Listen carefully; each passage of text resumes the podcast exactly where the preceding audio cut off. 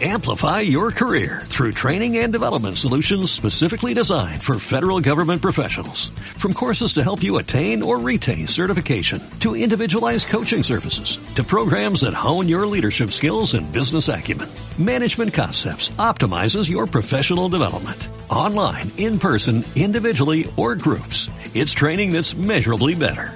Learn more at managementconcepts.com. That's managementconcepts.com. Mindalia.com quiere compartir contigo este audio. Mindalia.com, la red social de ayuda a través del pensamiento. Entra en Mindalia.com y descubre cómo con tus pensamientos positivos puedes ayudar a miles de personas en todo el mundo, así como pedirles cualquier ayuda.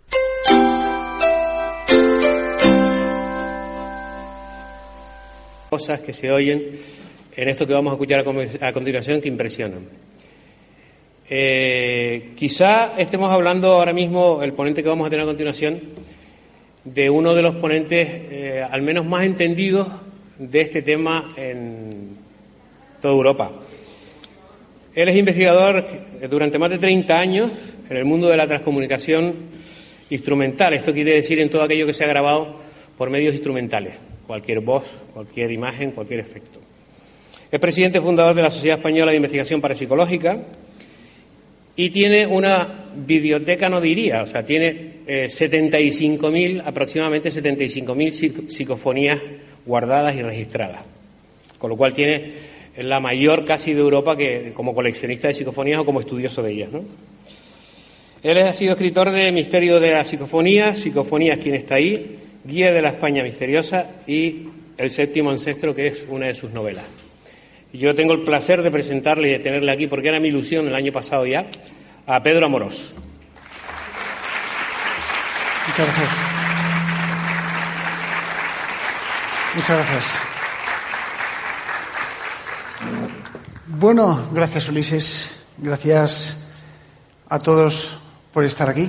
Es un verdadero placer estar en estas tierras tan preciosas y bonitas que para mí son muy especiales, por muchos sentidos pero sobre todo por la calidad de las personas que hay, que hay aquí. Es indudable eh, esa acogida que, que hemos tenido todos los ponentes a este congreso ha sido verdaderamente especial, ¿no?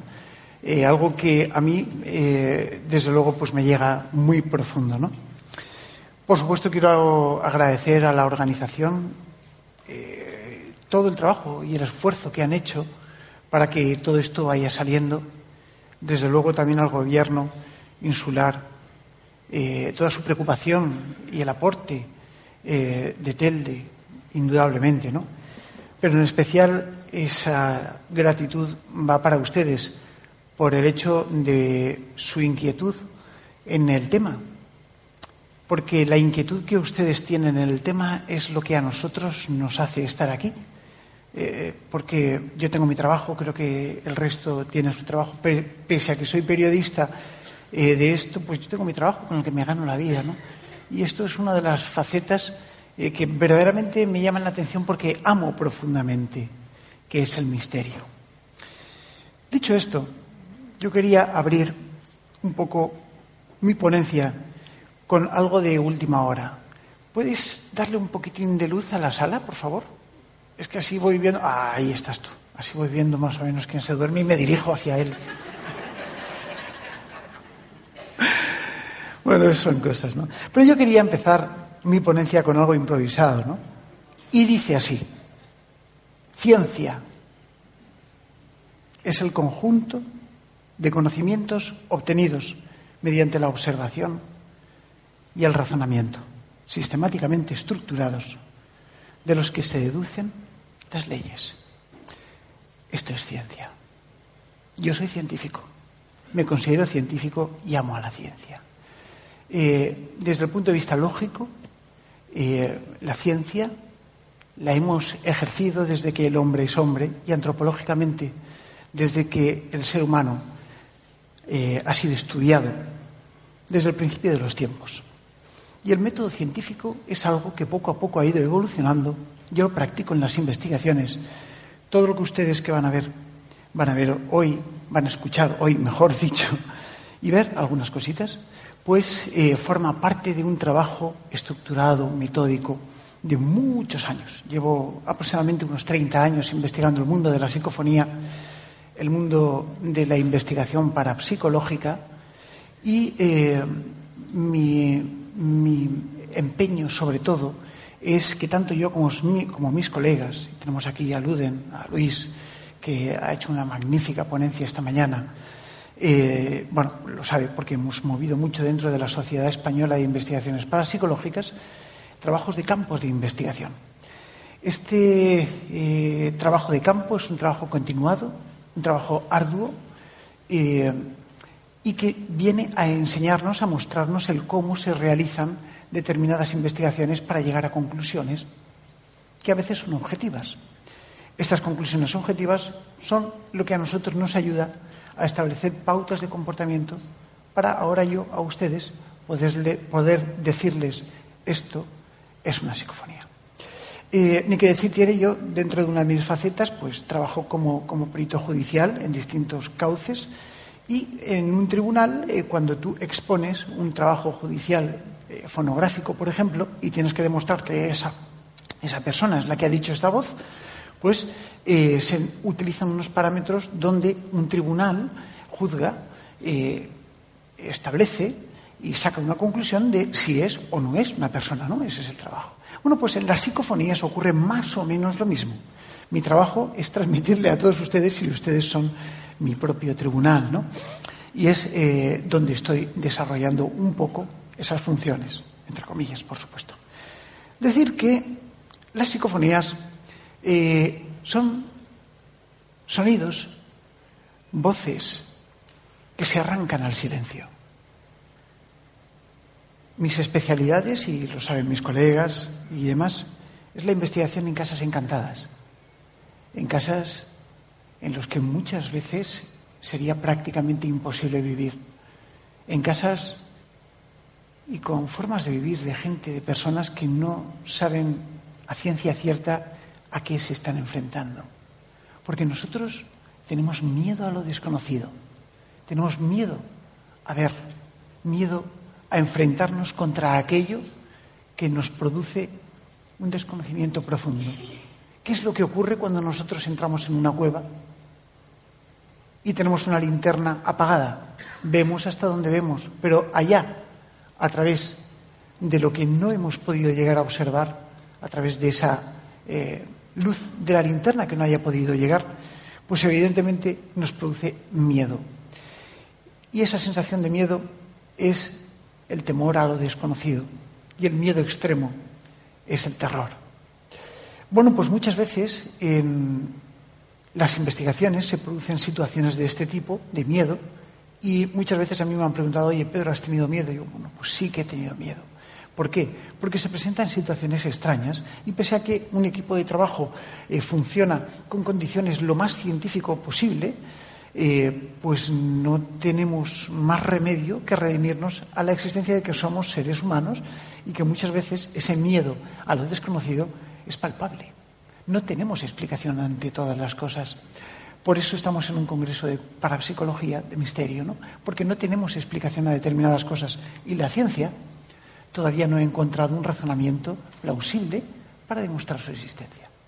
De la misma forma que tampoco la ciencia ha encontrado el razonamiento para demostrar por qué existimos. Eh, esto es así, ¿no? Si desde el punto de vista eh, eh, de la ciencia existe la misma cantidad de materia que de antimateria, ¿Por qué existimos y no nos colapsamos? Es, es un misterio y es el misterio científico. Pero bueno, nosotros vamos a hablar de psicofonías como uno de los elementos que se introducen a lo largo del mundo del misterio y que más tienen que ver con el fenómeno de lo desconocido. ¿Existen los fantasmas? ¿Están ahí entre ustedes? ¿Han mirado si tienen una butaca vacía al lado y si hay alguien que ustedes no habían visto? Es un planteamiento que muchas veces nos hemos hecho, como yo decía ayer en el espacio en blanco, que, bueno, eh, tener miedo a mirar debajo de la cama cuando nos acostamos, ¿no? De pequeños, ¿quiénes no lo hemos hecho? A ver si había alguien ahí debajo, ¿verdad? Bueno, estas cosas suelen ocurrir. yo quiero que ustedes se imaginen, para dar comienzo a, todo esto, eh, a encontrarnos en una casa donde ocurren fenómenos extraños, donde allá que vamos dos investigadores, montamos aparatos, Sol me está escuchando y lo sabe, que muchas veces hemos compartido eh, experiencias y casos, ¿no? Eh, y lo montas todo y de repente dices, bueno, ¿y qué estoy haciendo yo aquí? Empiezas a ver la nada, porque no hay nada. Sin embargo, empiezan los aparatos a funcionar, empiezan a detectar presencia. Los detectores de campos electromagnéticos se disparan. Los compañeros empiezan a notar datos. Entonces estamos en una casa, la que se dice que está encantada y que en cierto modo guarda un misterio que celosamente nos va desvelando poco a poco. Muchas veces nuestras herramientas son las psicofonías para poder llegar a conclusiones. ¿Son las psicofonías las voces de los difuntos? No lo sabemos. No obstante, yo hoy aquí voy a exponerles una serie de hipótesis, de planteamientos, para que ustedes mismos sean los que saquen sus propias conclusiones. Porque yo no quiero orientarles a ustedes que piensen de una forma o piensen de otra. Me voy a limitar única y exclusivamente a exponer una serie de muestras, de trabajos, de planteamientos existenciales, para que ustedes mismos saquen las conclusiones. En el verano de 1959 nace la psicofonía por primera vez, pese a que tiempo atrás ya grandes investigadores, grandes descubridores, inventores como Thomas Alva Edison, ya descubre lo que es un aparato, lo diseña, que es el fonógrafo, eh, supuestamente para comunicarse con elementos de otros planos, entidades de otros planos, que supuestamente, insisto, tenían como objeto comunicarse con su difunta madre. No sé por qué todos eh, los investigadores han intentado, como vais a ver, como van ustedes a ver, comunicarse con sus difuntos. El caso es que eh, Edison inventa aquello en el Comité Científico de Nueva York. Empiezan a pensar que los años 20, situémonos, empiezan a pensar que Edison eh, comienza a hacer desvariaciones por su avanzada edad. Pero lo cierto y verdad es que aquel aparato empieza a funcionar, empieza a registrar sonido y los ecos contenidos en esos tambores de cera quedaban registrados y se amplificaban mediante sistemas. Así es como nace el fonógrafo, el aparato grabador. Y poco a poco los investigadores empiezan a utilizarlo para registrar cosas. Pocos lo saben, pero años 30, 35, 1935, empiezan a los técnicos de la NASA a bautizar una serie de voces extrañas que quedan recogidas en los sistemas de grabación que ellos utilizan de alta frecuencia. Les llaman voces electrónicas no se saben lo que, lo que son. Decían que eran las voces del universo, voces que venían del universo, como uno de los libros precursores del fenómeno psicofónico. El caso es que eh, esto forma parte un poco de la tradición, pasa el tiempo, eh, otros investigadores se introducen en el misterio de la psicofonía propiamente dicho, de aquellas voces electrónicas que aparecen, esas voces del universo que dicen los científicos, y se dan cuenta de que tienen consistencia. Para que una voz sea tomada como humana necesita unas características fonográficas, es decir, lo que un ordenador puede llegar a ver del espectro de una voz, capaz de decir, tiene tono, timbre y modulación. Entonces esta voz pertenece a fulanito de tal, porque tiene el mismo tono y timbre de modulación. Y por supuesto una frecuencia. ¿Qué es la frecuencia? Es la eh, amplitud, la medida por la que cabalga esa onda, ese sonido. ¿Y qué podemos detectar? Porque evidentemente los murciélagos detectan y emiten ultrasonidos eh, de hasta 25.000 hercios y hasta 100.000 hercios algunos. ¿no? El ser humano nada más que oye hasta 20.000 hercios. Desde 20 hasta 20.000 hercios aproximadamente, cuando es joven. Conforme vamos creciendo vamos perdiendo nivel auditivo y bueno, pues esto es patente. ¿no? Entonces, eh, ¿de qué se trata el fenómeno psicofónico. ¿Cómo se envuelve el fenómeno psicofónico en la historia? En el 59, Friedrich Jürgensen, un cineasta, políglota, una persona entusiasta prácticamente de todo lo que se movía, empieza a realizar unos documentales, eh, sobre todo eh, con un pequeño pajarito, porque él hacía documentales de naturaleza, entre otras cosas, que se llamaba el pinzón, pero el pinzón nocturno, un pinzón que aparece aproximadamente cuando se pone el sol. Y este pequeño pajarito en Estocolmo localiza un nido y necesitaba el canto, así que él va con un pequeño grabador, un UR Report pequeñito de esos de bobina abierta, os recordáis de este, lo pone allí, pone su, su micrófono y de repente empieza a cantar el pájaro, lo registra y se va contento a su casa. Y cuando llega a su casa le pone el playback y empieza a oír una trompeta. Bueno, ¿esto qué es? Pero una trompeta aquí.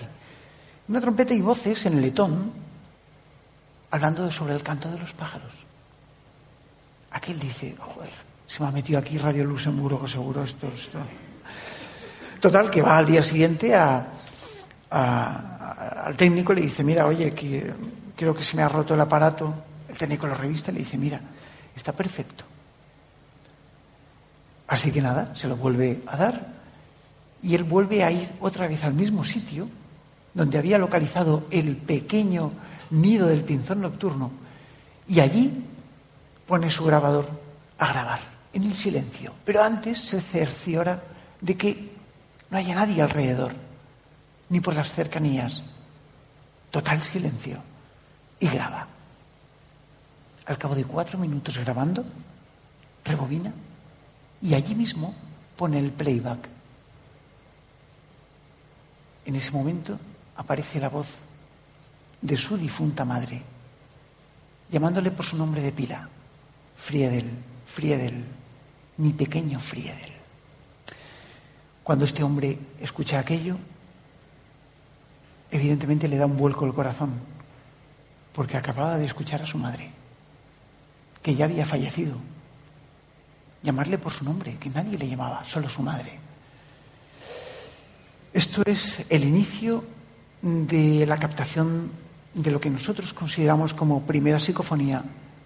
Insisto, pese a que otros investigadores a lo largo del tiempo pues hayan indagado en el fenómeno y se hayan preocupado de establecer pautas de trabajo. ¿no? Algún día podríamos hablar del cronovisor famoso, pero bueno, eso es materia de otra conferencia. El caso es que eh, a lo largo del tiempo, tras aquello, Jürgenson prepara un libro, lo edita, empieza a investigar mucho más cercanamente el misterio de estas voces electrónicas mediante aparatos, sistemas de transradiocomunicación, sistemas de audio y demás. Y poco a poco, a lo largo del tiempo, este hombre empieza a descubrir eh, efectos sonoros eh, sonidos, voces que, sin dudarlo, correspondían a personas que supuestamente, y según él decía, ya habían fallecido. El caso es que, consecuentes a él, tenemos personajes a lo largo de la historia, como por ejemplo eh, Konstantin Raudive, también hay que nombrarlo, Otto König, Ernst Senkowski, Sinesio Darnell, Germán de Argumosa, queridos amigos, además, eh, bueno, y un montón de personas, Alex Schneider, al que tuve el placer de conocer en persona y que me ayudó bastante, y otros tantos que, bueno, pues en, España han ido poco a poco trabajando, y en otros países, como por ejemplo los de la Meta 6 Foundation. Todo este colectivo de personas van buscando lo que es eh, supuestamente la comunicación trascendental, la comunicación mediante otros supuestos planos de existencia. Yo desde mi punto de vista bastante eh, intento siempre eh, decir, bueno, pues esto hay y, no hay más. Bueno, pues aún así, mm, el planteamiento de la conferencia de hoy, mi conferencia ante ustedes, sería quiénes son los que hablan. Y ese es el planteamiento que yo les voy a hacer a ustedes. Pregúntenselo, quiénes son los que hablan. Luego ya lo responderán, ¿no? Pero nosotros tenemos que pensar en que eh, nuestro universo es un universo formado por energías. Y aquí es donde vamos a empezar a centrarnos ahora una segunda parte sobre esta conferencia, que al fin y al cabo lo que pretende es hacerles pensar un poquito. Nosotros tenemos tres dimensiones plausibles, probadas y científicamente comprobadas, que son alto, ancho y profundo. Son tres dimensiones las cuales nos sirven para representar esta botellita de agua, ¿vale? Nos sirven para representar este vaso, para representarme a mí, que es difícil, para representar esta silla donde yo estoy sentado. Pero ¿qué es lo que ocurre? Que cuando yo me levante de aquí, venga el siguiente ponente, se sentará en esta silla, será el mismo lugar, la misma ubicación, pero tendrá unas constantes completamente diferentes. Será otro tiempo, ¿no? Con lo cual el tiempo también afectaría a lo que es el universo multidimensional. Según los científicos han descubierto cerca de 11 dimensiones mm, las cuales pueden llegar a expresar cambios en nuestras dimensiones probadas, que son las tres que yo acabo de decir. Esto significa que eh, desde este prisma explicar la existencia después de la muerte, que supuestamente, según algunos, es de lo que son las psicofonías, tendría fácil solución. Es decir, si nosotros eh, somos una entidad, nosotros somos un ser vivo, un cúmulo de energías que cuando morimos se transforman. Porque hay una ley, y es la ley de la transformación energética. ¿no? ¿Qué significa esto? Que la energía ni se crea ni se destruye, solo se transforma. ¿Qué es lo que ocurre a un coche cuando le ponemos energía química? ¿Vale? ¿Qué es energía química? Cargar el depósito del coche con gasolina. Esto es energía química. La energía química, al combustionar el coche, se transforma en energía mecánica, ¿vale? Pero si ponemos la mano en el capó, ¿en qué se transforma? Energía calorífica. Pero si encendemos las luces, pese a que hay una batería, hay también un alternador que funciona y carga la batería. ¿En qué se transforma? En energía lumínica. Y así sucesivamente, una sola fuente de energía se transforma en más fuentes de energía probadas. Esto significa que en qué nos transformamos nosotros cuando morimos. ¿Desaparecemos? ¿Pero en qué se transforma nuestra energía? En nada. Entonces estamos rompiendo la ley física. Y una ley es inquebrantable. Bueno, pongamos en que nos transformamos en una serie de energías. ¿Y por qué no nos transformamos en una energía desconocida? ¿Por qué tenemos que pensar siempre con nuestra cuadriculada mente? ¿Qué pasaría si en la Edad Media llego yo con una linternita? Y mucho menos con un láser que el rey, diría este, que ha venido con una linterna y le ha encendido, a ver, palo de fuego, luz, ¿esto qué es? La, palo este de fuego que tiene se llena con un líquido y luego la burbujita que hay, la bombilla, se llena de ese líquido e ilumina. Esto es magia, quemadlo. Y yo a la hoguera, ¿vale? Y me han quemado. Tenemos claros ejemplos a lo largo de la historia que están ahí. Y es porque no comprendemos. Pero no comprendemos por qué no llegamos al entendimiento. No llegamos a saber cuál es la esencia de la energía. ¿Cómo podéis pensar? ¿Cómo pueden ustedes pensar que al lado vuestro no hay nadie sentado?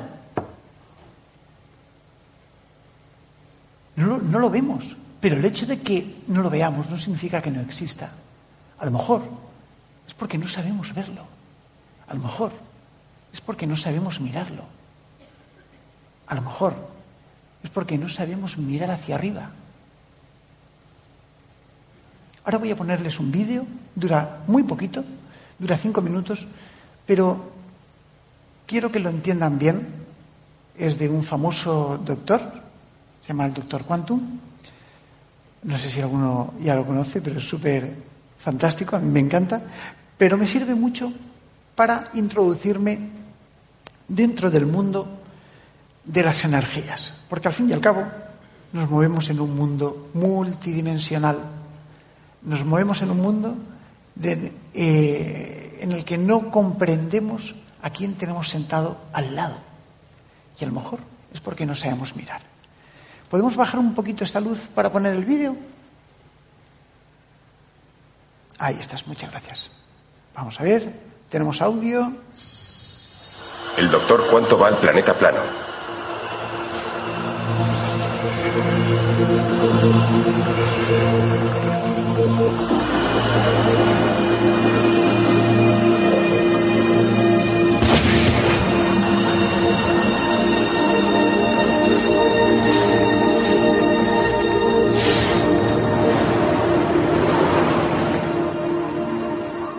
Bienvenidos a Planeta Plano. Un mundo de solo dos dimensiones. Solo hacia adelante y hacia atrás. A la izquierda y a la derecha. En este mundo no hay arriba ni hay abajo. Le he preguntado a Ray dónde estaba Dottie y me ha dicho que había salido. ¿De dónde sale eso? ¿Pero qué narices es? ¿Eh? Los seres bidimensionales que viven en este mundo no pueden pensar en objetos tridimensionales. Los habitantes bidimensionales de planeta plano no pueden entender un cubo, una esfera, un tetraedro o... a usted. Desde su perspectiva bidimensional, mi dedo tridimensional se ve más o menos así. ¡Pero bueno! ¿Qué es eso?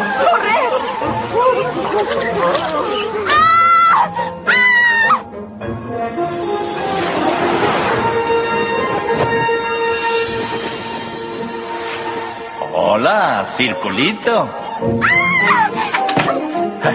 El miedo a lo desconocido o a lo que todavía no se conoce. Es un enigma. Si solo vemos lo que conocemos, ¿cómo puede ser que alguien vea una cosa nueva? Lo desconocido. ¿Cómo logramos salir de nuestra caja? Hola, circulito. no tengas miedo. Esa es la parte más difícil de explicar. Estoy en otra dimensión, en otro espacio. Estoy encima de ti. Nunca, nunca esa palabra. ¿Qué palabra? La que empieza por... E. ¿Encima? Está prohibida. Bueno. ¿Y tú qué crees que significa? No lo sé y no quiero saberlo. Si usas esa palabra puedes recibir un castigo muy grande. ¡Ah! ¿Eres un fantasma? en fin, espero que no. Solo tengo una perspectiva distinta de la tuya.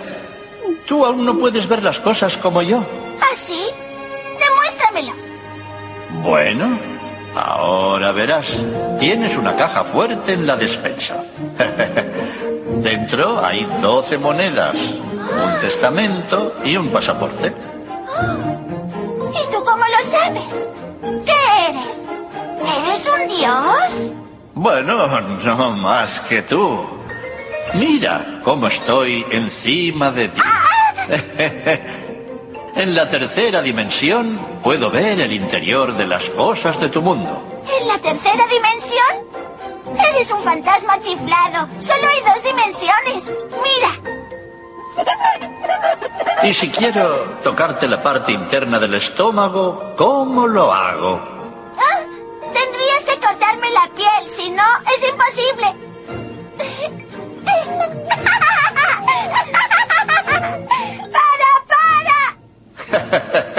¿Quieres más? ¿Más qué? Dimensiones. Oh, Direcciones. eh, no. Sí, es que... No hay. ¿Más? ¿Qué me pasará? ¿En qué me convertiré? Tienes que convertirte para saberlo. De acuerdo. Muy bien.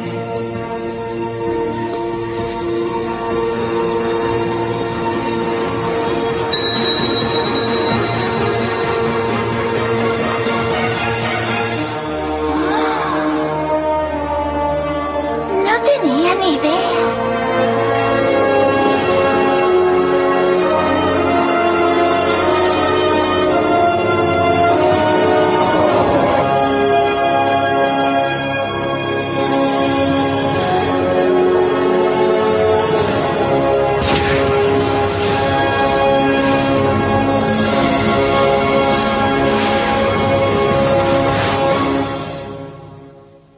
a quem escolhi.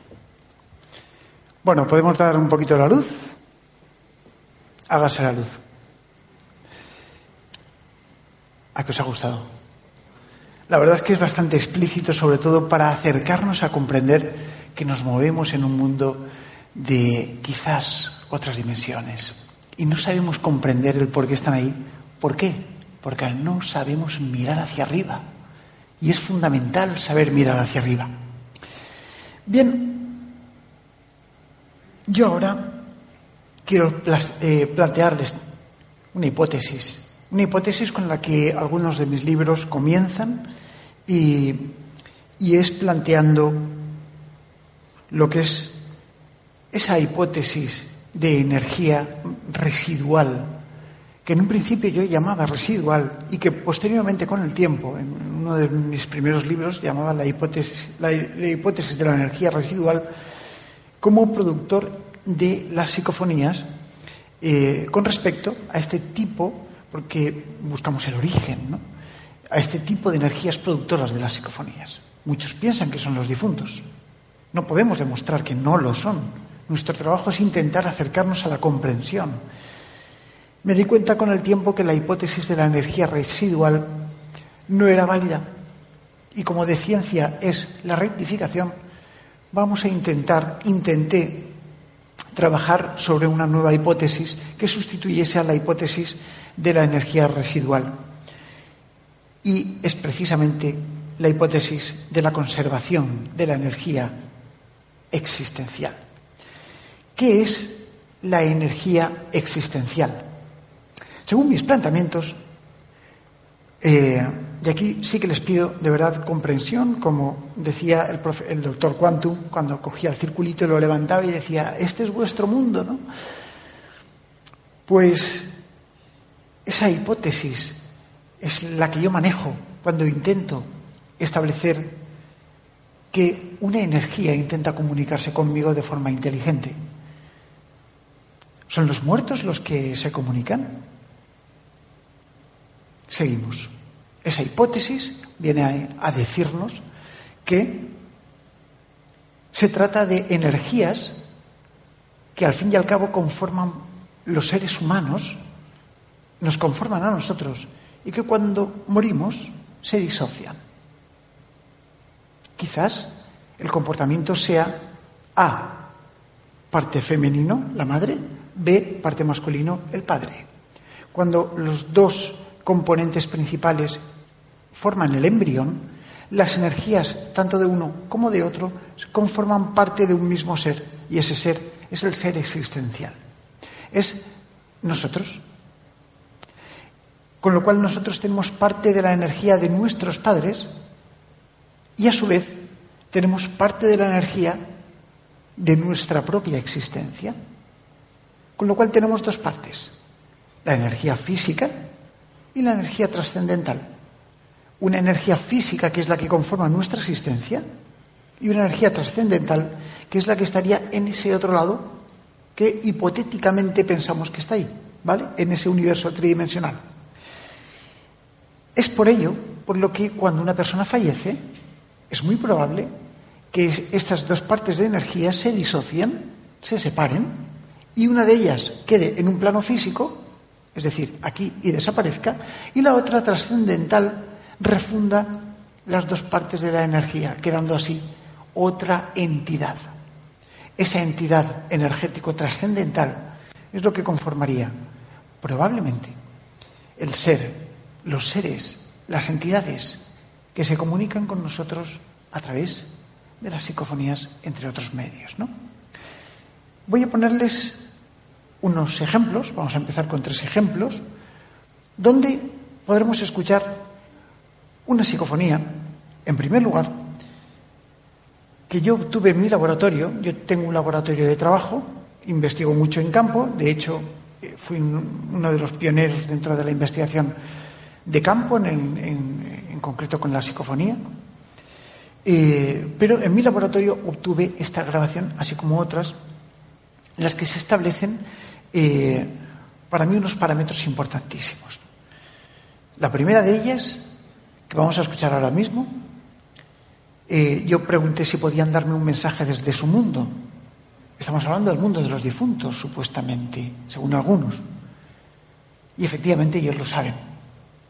Y la voz dice claramente, directo de los muertos. Posiblemente la hayan escuchado por ahí en alguna ocasión. Lo que no han escuchado es el resto, que sí que se lo traigo. Y dice, directo de los muertos. Y no son todos los que están. No sé si tenemos audio, sí, ¿no? Vale, vamos allá.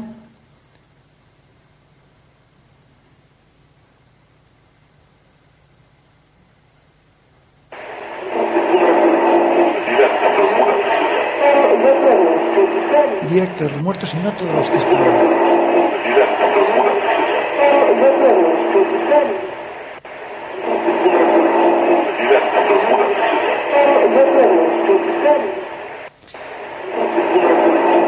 Directo de los muertos, y no todos los que están. Las psicofonías son interpretativas en la mayor parte de casos. No existe ningún programa informático, ningún método para organizar el ruido. Una voz se puede organizar. Una psicofonía está compuesta por tonos que forman parte de los sonidos, de los ruidos y de las voces. Normalmente se utilizan técnicas para identificar si una psicofonía se trata de una psicofonía auténtica mediante la frecuencia, que son frecuencias. Si nosotros tenemos una medida, ¿vale? El sonido va desde aquí hasta aquí, hay más por aquí y hay más por aquí, evidentemente. Pero el sonido del habla humana está aquí, ¿vale? Desde unos 300 y pico, 700 y pico, hasta unos 2100, más o menos, hercios, vibraciones por segundo.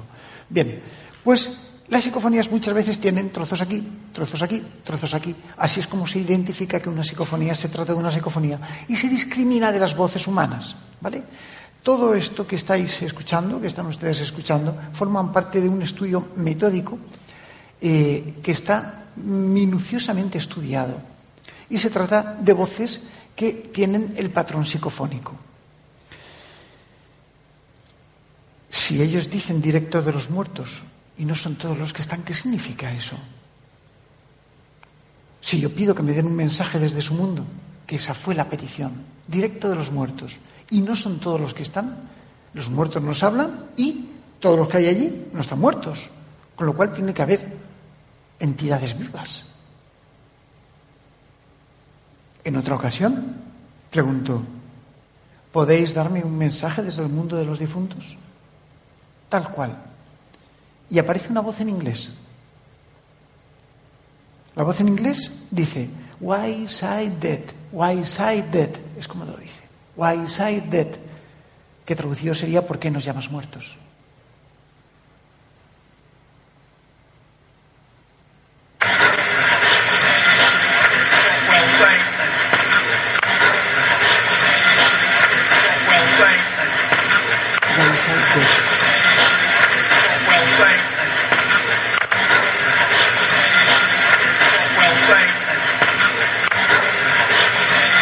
¿Por qué nos llamas muertos en inglés? Y lo cierto es que ¿por qué tenemos que llamarles muertos, no? Hay una hipótesis que yo la he estado, estudiando mucho con los colegas de la Metasis Foundation y con los colegas del grupo de Time Stream de Luxemburgo, eh, donde supuestamente existía un planeta y en este planeta estaban contenidas eh, toda una serie de eh, almas que vivían a lo largo de una orilla. El planeta, según ellos, le llamaban Marduk y, bueno, pues hay un río que lo cruza de parte a parte y los muertos cuando mueren en la Tierra se van a ese planeta y viven en la orilla del río. Yo, claro, digo, bueno, madre mía del Señor, ¿esto qué es? Los muertos que viven en la orilla de un río, chozas o pescando, no lo sé. Pero me, me planteaba yo el enigma, ¿no? Y un poco de alguna manera, a mí me gusta eh, preguntar y me gusta, soy curioso, así que pregunté, y bueno, si realmente existe este río, ¿me podéis dar una prueba? ¿Me podéis dar un mensaje desde la orilla? Y aparece una voz que me dice, En la orilla nuestra estás.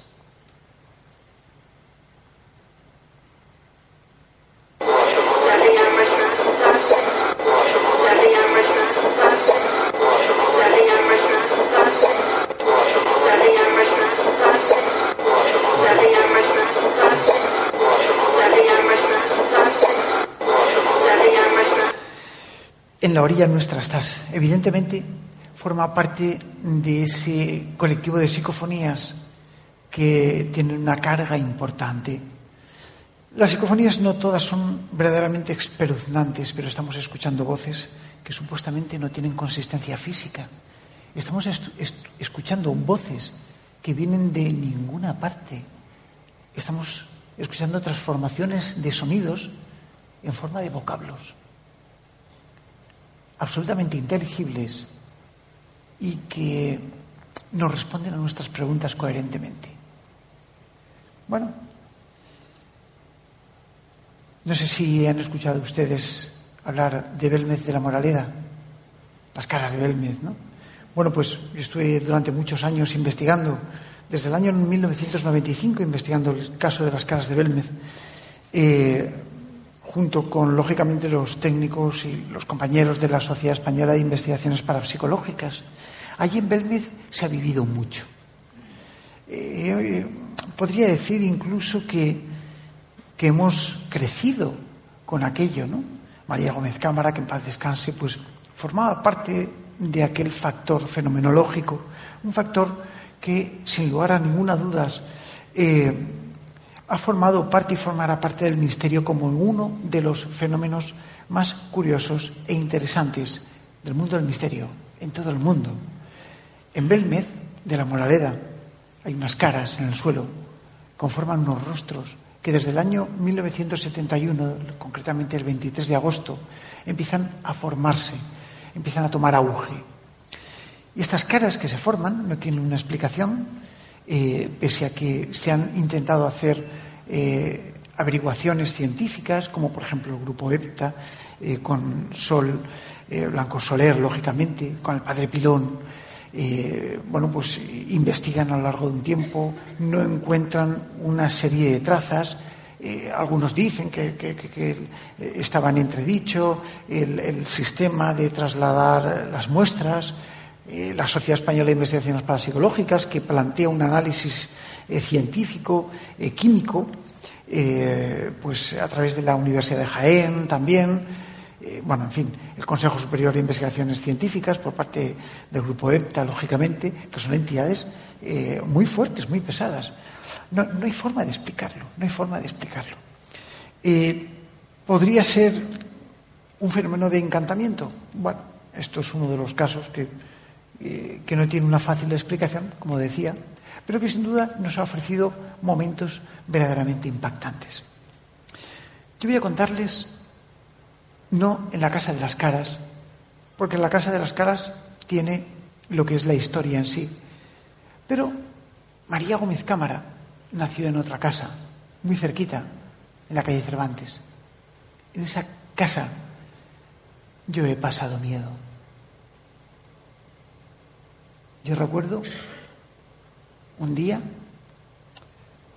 el día 27 de septiembre del año 2004, que estaba con Pedro Fernández, con Luis Mariano Fernández, no son hermanos, son amigos, y estamos investigando, grabando psicofonías. Las psicofonías eran muy flojitas, eran débiles.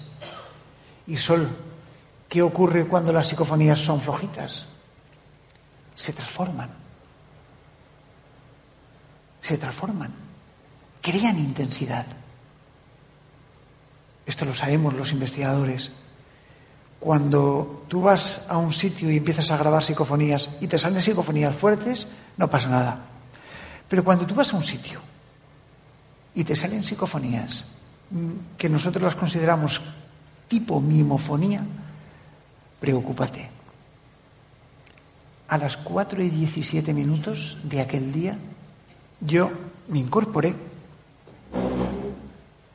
Pedro Fernández estaba ahí, Luis Mariano Fernández estaba aquí. Aquí había una mesa redonda, esto era una salita, aquí estaba la entrada a la salita. la casa de Belmez, natal de María, tiene cuatro pisos de altura, la casa estaba vacía, en ambos edificios de allí y de allí no había nadie, muros así de gordos, y en Belmez, como estábamos hablando ayer, a las cuatro de la mañana se oye el corazón. Pum, pum, pum, pum. Y se oye de verdad. Hay tanto silencio que te ocluye. Hay momentos en los que dices, joder, me estoy quedando sordo. A mí me pasó eso estando en, en el Casablanca, en el Casablanca es el hostal que hay allí, pues que yo dije, oye, me estoy quedando ciego. Y es que resulta que no sabía nada, nada. Yo salía a la calle y digo, ¿dónde está? Y aquí era un día nublado, no se veía nada, estaba todo apagado. Y digo, madre mía. Pero bueno, el caso es que 4 y 17 minutos de la mañana, reventado, al día siguiente teníamos que emprender el viaje de vuelta. Aparatos, aparatos, aparatos, un sueño tremendo. Y de repente yo, chicos, vamos a recoger y nos vamos a dormir. Y vamos a dormir al piso de arriba, porque ese día nos quedamos allí. Y yo hago así, voy a quitar las clavijas y cuando quito las clavijas de micro, estaba todo apagado ya, habíamos agotado las memorias, todo, ¿no? Empezamos a escuchar un ruido tremendo que venía por el pasillo. ¿Y qué era? Más o menos era así.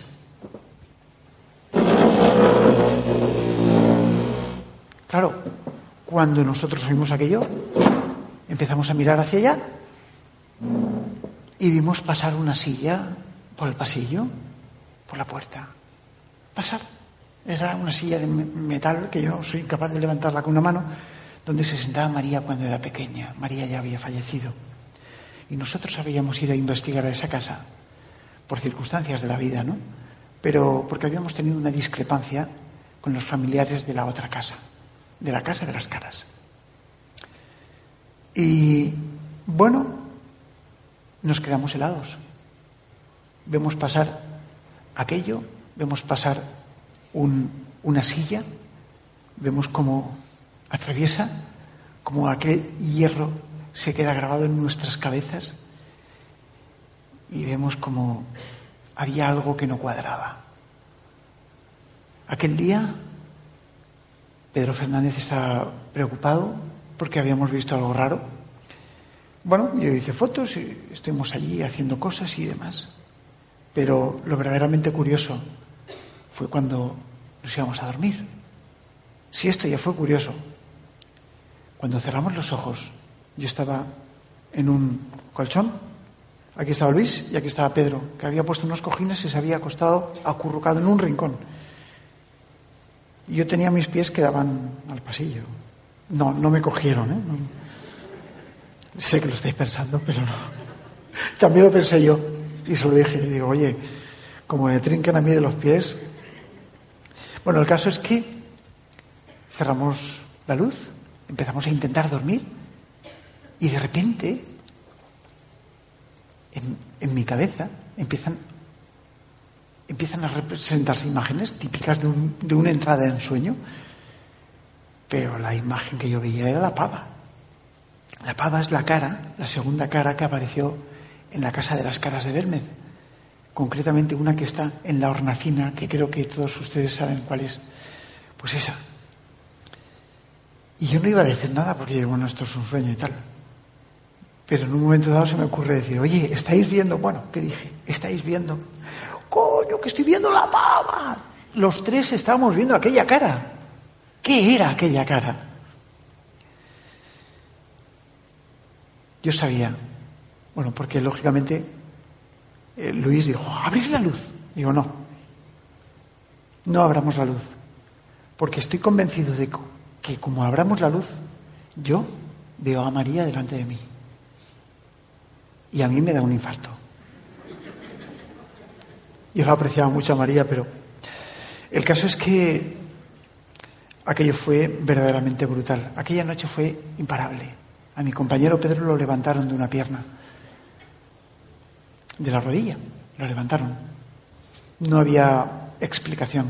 Lo que sí que puedo asegurarles es que aquel día, conforme pasaba el tiempo, yo estaba contando minuto a minuto a ver cuándo salía el sol para irme de aquel lugar. Es un lugar curioso. Pero ahora voy a ponerle alguna psicofonía de allí. Y fue concretamente cuando unos compañeros de televisión española eh, estaban allí y hay un momento en el que eh, salta uno de los sensores. Y ese salto de sensores fue lo que precisamente eh, nosotros detectamos. Y aparece una voz impresionante de una niña que evidentemente no estaba allí y que dice, hola, ¿podéis ayudarme? Vamos a escucharla. Una foto tuya. ¿Eh? Una foto tuya. Sí.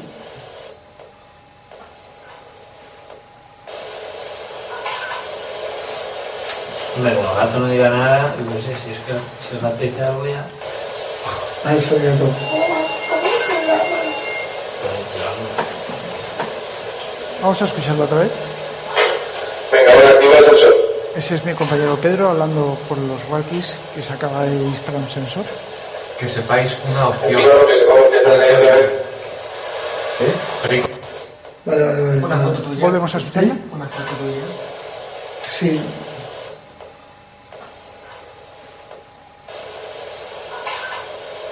Estábamos disparando fotos. no diga nada, no sé si es que si os apetece algo ya. Ahí soy yo. Justo cuando salta el sensor es cuando se produce la inclusión Venga, ahora psicofónica. activa el sensor. ¿Qué significa esto? Que nuestros aparatos detectan este tipo de energías, es muy probable. Pero lo verdaderamente eh, curioso de todo esto es que eh, ese tipo de energías interactúan con nosotros, ¿no? Eh, a veces las psicofonías son muy claras, otras veces menos claras, unas veces nos hablan muy claro, otras veces son más difíciles, hay muchos tipos de psicofonías.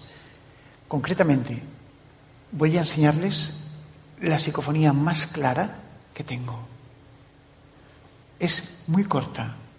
Es una voz en la que yo pregunté si podía verles. ¿Puedo veros? Esa fue mi pregunta.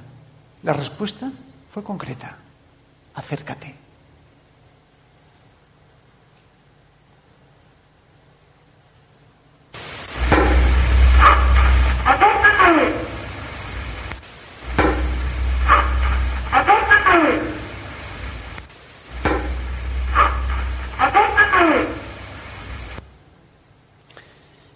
Caso es que, bueno, dame un poquito de luz aquí, ambiente. Ahí estás tú. Muchas gracias. El caso es que me acerqué, la verdad que sí, pero no vi nada, lamentablemente. Un día me llama una mujer y me dice, mire usted, señor Amorós, estoy convencida de que tengo a mi hija aquí. Digo, ah, bien. Dice, sí, pero mi hija es que está muerta. Mi hija iba en una sillita de ruedas y no, no, eh, no, no sobrevivió. Tuvo una enfermedad y murió. Su hija murió joven y la mujer, pues, quería que yo me acercase junto con mi equipo a grabar psicofonías. Así que yo le dije, mire usted, señora, no, no, yo no, no sé, no, no, no soy ningún medium electrónico, vamos, no. Pero bueno, fui, accedí. Para mi sorpresa y para la sorpresa de todo el equipo que estábamos allí, que de repente una voz de niña que la madre identifica como la voz de su hija, dice claramente, andaré. Y recordemos que la niña no podía andar.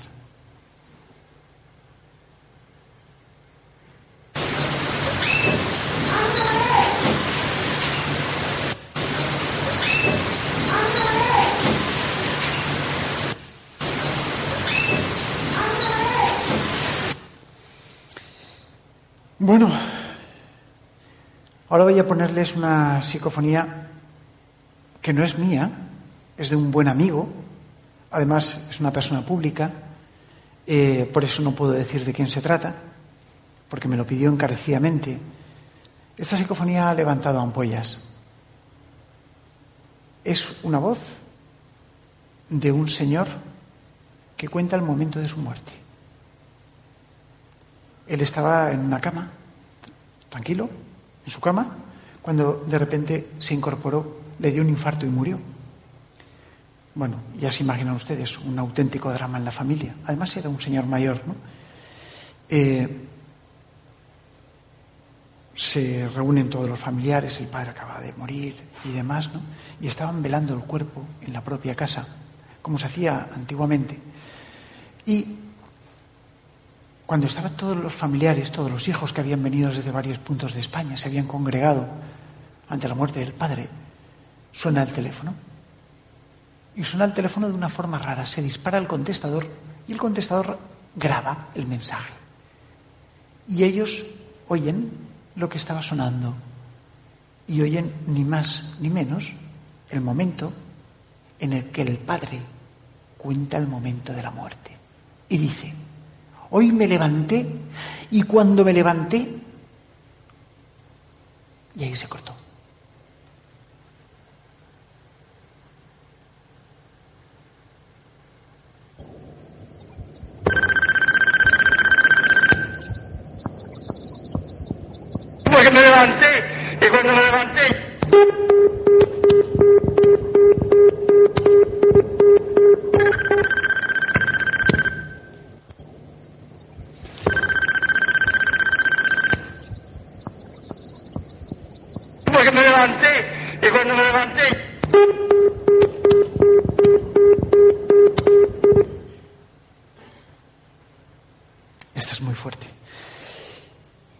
Y por último quiero ponerles una grabación.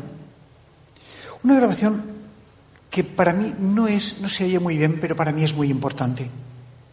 Yo recuerdo eh, que hace un tiempo una señora muy buena, buena amiga, amiga mía y bueno, era la madre de un querido amigo, eh,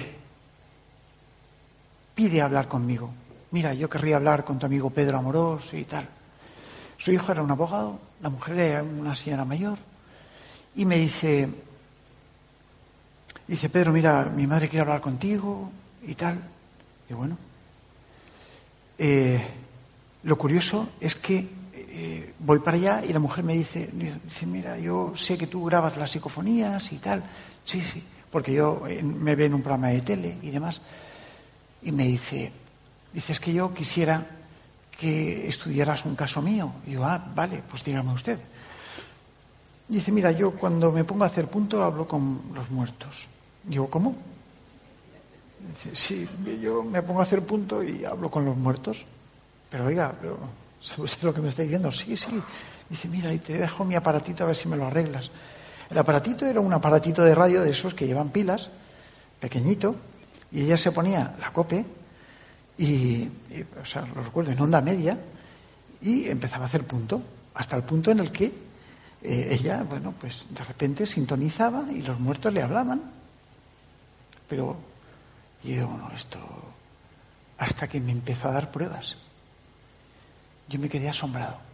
Sobre todo, voy, a enseñaros una, una grabación. Ella se llamaba Ana y sus amigos le llamaban Ani. Y ella dice, solamente tengo esta prueba, había cogido un grabador de su hija, lo había puesto y había grabado, ¿no? Y en efecto, se escucha en esa grabación como la mujer pone y empieza una voz a contactar. Ella decía que le abrían el eh, canal y entonces empezaban a hablar con ella. Y en este caso siempre oía una entrada. Lo que voy a ponerles es la entrada. Aparecía una voz que decía, Ani, terrae, en latín, terrae es tierra, ani, terrae, terrae, terrae, ani, terrae, y así constantemente, como diciendo una llamada para Ana, para Ani, a, la tierra. ¿no? Eh, vamos a escucharla. Esta es larguísima.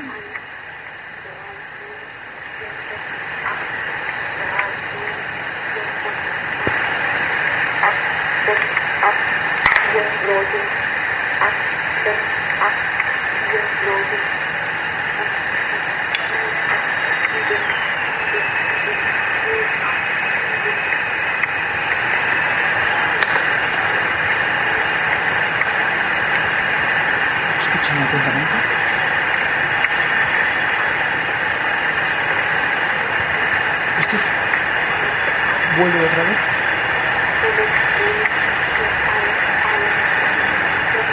An terra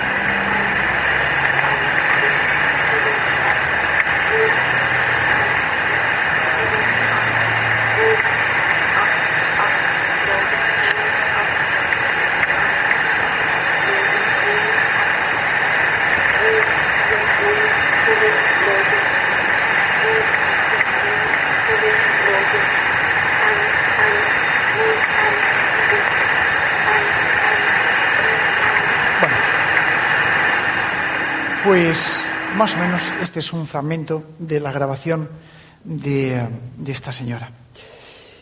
La conclusión es obvia. Nos movemos en un mundo de energías absolutamente incomprendidas, absolutamente curiosas y que no son de fácil explicación. Forman parte de nuestro entorno, forman parte de nuestra propia experiencia de vivir y quizás formen parte de nuestro propio futuro y de nuestra propia existencia. Muchísimas gracias por estar ahí, por haber venido y por su atención.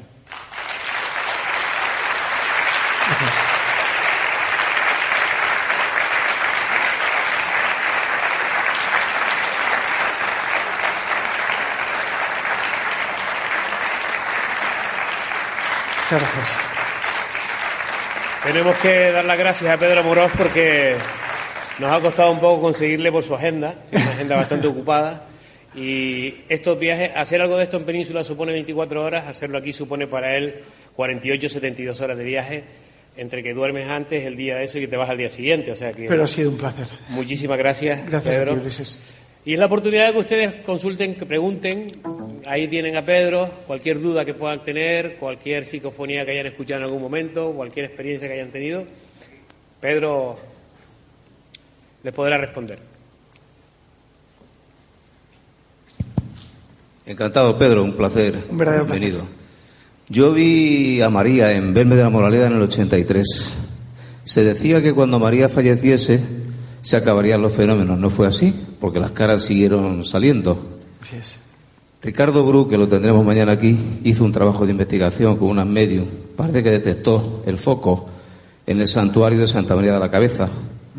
De hecho, el guardia civil, la imagen se correspondía con, en fin. Lo que yo te quería preguntar es, refiriéndome a don Germán de Argumosa, que mm, hizo una psicofonía sobre la que tuvo la mayor reserva, porque decía que era escalofriante.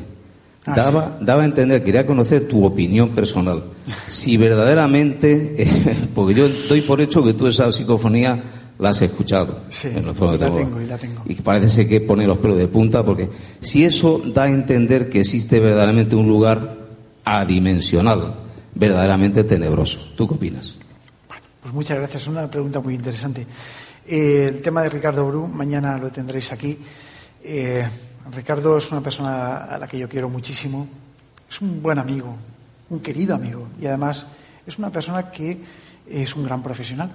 Yo recuerdo que estábamos trabajando juntos en un programa en Canal Sur, televisión, que se emitía por toda la cadena de autonómicas, también aquí en Canarias eh, se pudo, se pudo eh, ver que era Flashback, bueno, donde trabajamos en conjunto y hubo una época en la que estábamos montando programas y yo recuerdo que Ricardo y la, y la directora Laura eh, me dijeron, Pedro, yo era asesor de la parte de misterio de parapsicología, y me dijeron, Pedro, ¿cómo podemos darle una subida, un cambio y tal? Y dije, vámonos a Belmez. No, ahora no podemos, porque tal, vámonos a Belmez. Y se hizo. Ricardo ya hizo allí lo que consideró que lió una bastante buena, ¿no? De hecho, de ahí salió el, eh, el libro Tumba sin nombre de Luis Mariano Fernández y de Iker. bueno, mm, producto de todo aquello eh, surgieron muchas investigaciones. Evidentemente yo las seguí. Eh, de momento no he encontrado un hilo conductor sobre el fenómeno y todo ese foco de parecidos que había entre unas caras y otras que yo no lo haya encontrado no significa que no exista. Es muy probable que sí que exista, ¿no? Pero que eh, es indudable que forma parte un poco de la casuística y de la historia, ¿no? Eh, eh, concretamente, tu pregunta iba por.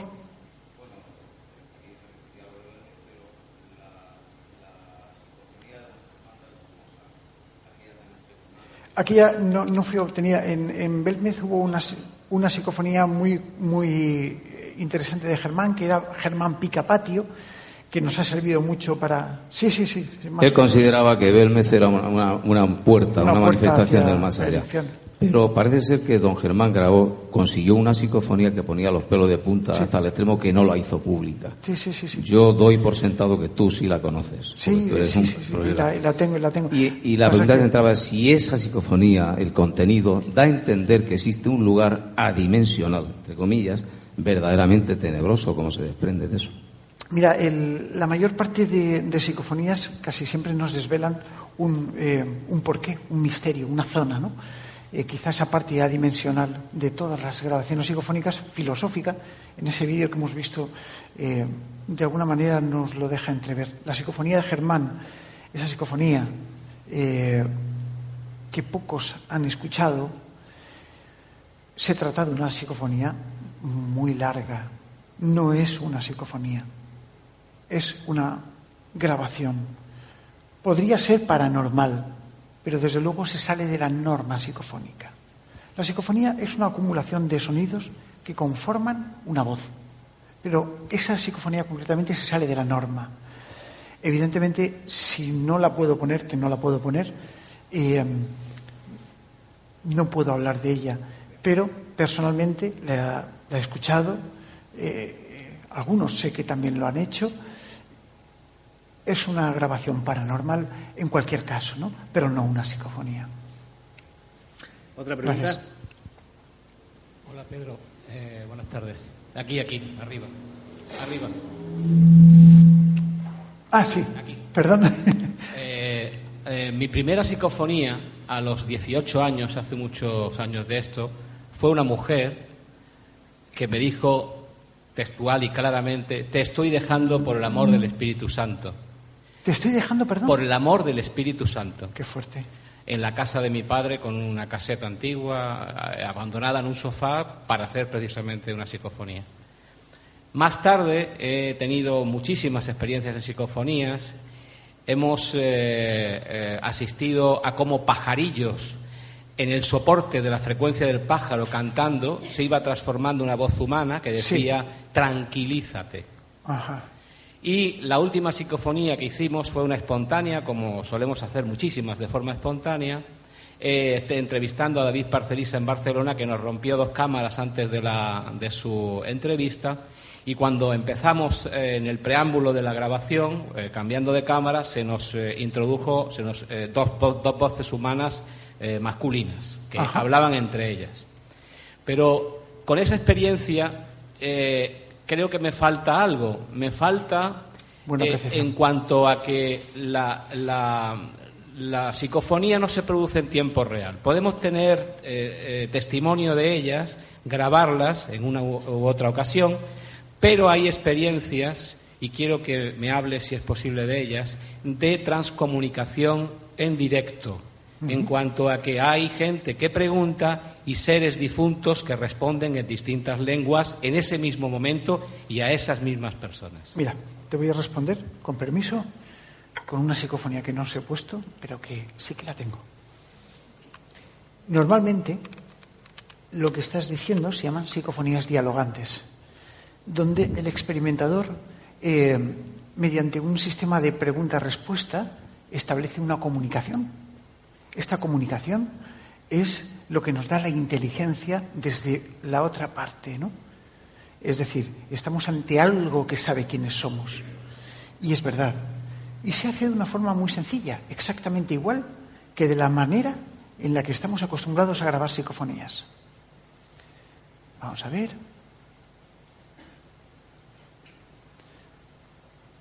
Bien, yo pregunté, ¿sabéis cómo me llamo? Y la voz me dice, Pedro.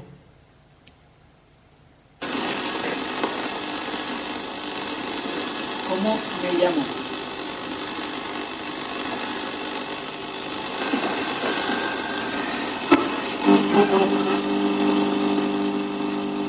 Vamos a escucharlo otra vez.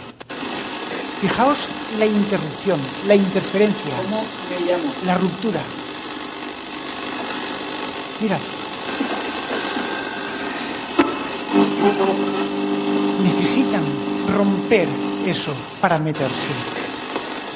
Eso, Pedro, es característico de muchas psicofonías. Correcto. Eh, pero hay algo también que quería preguntarte. El Ajá. hecho de que la psicofonía a veces se confunde, bueno, yo no sé si realmente era una niña o no, la, la verdad es que se manifiesta con voz muy aguda, como de niña, pero yo presumo que no es una cuestión de eh, que sea eh, varón, hembra o niña o adulto. Es una cuestión espacio-temporal. Quiero decirse que allí el espacio y el tiempo funcionan de otra manera y tienen verdaderas dificultades para comunicar y amoldarse a nuestro tiempo-espacio. ¿No? Totalmente de acuerdo.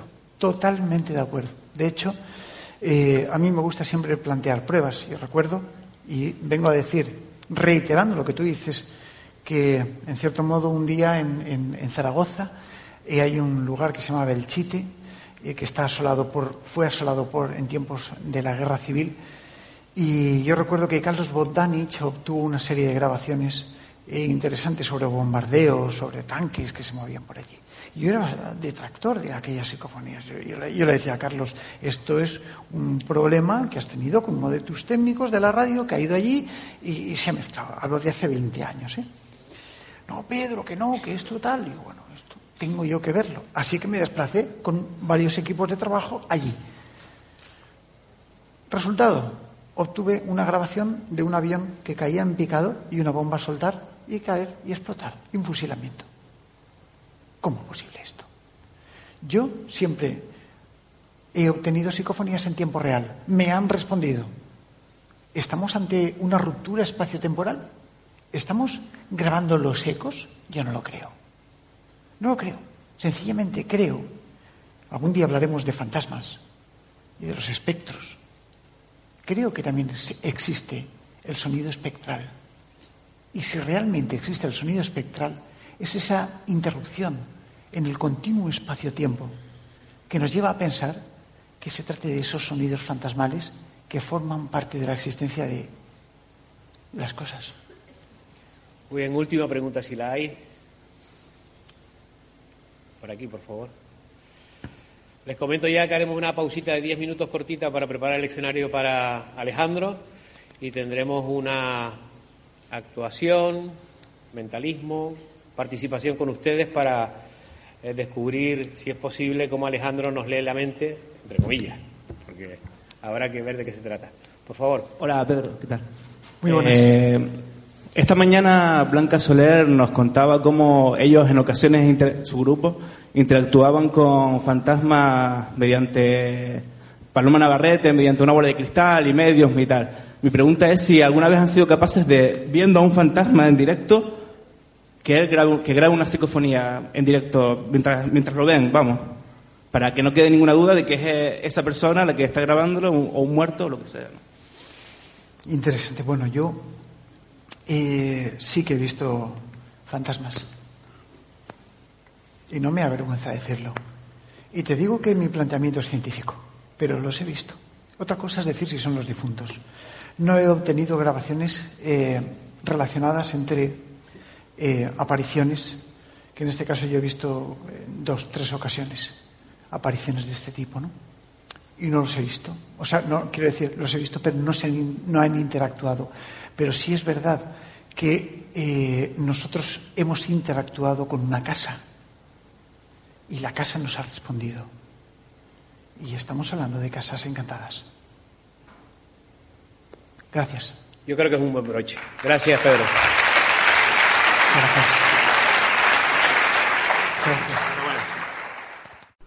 Si te ha gustado este audio, entra en Mindalia.com. Escucha muchos otros audios en nuestro podcast de iVoox y vídeos en nuestro canal de YouTube. Entra en Mindalia.com, la red social de ayuda a través del pensamiento, y descubre cómo con tus pensamientos positivos puedes ayudar a miles de personas en todo el mundo, así como pedirles cualquier ayuda.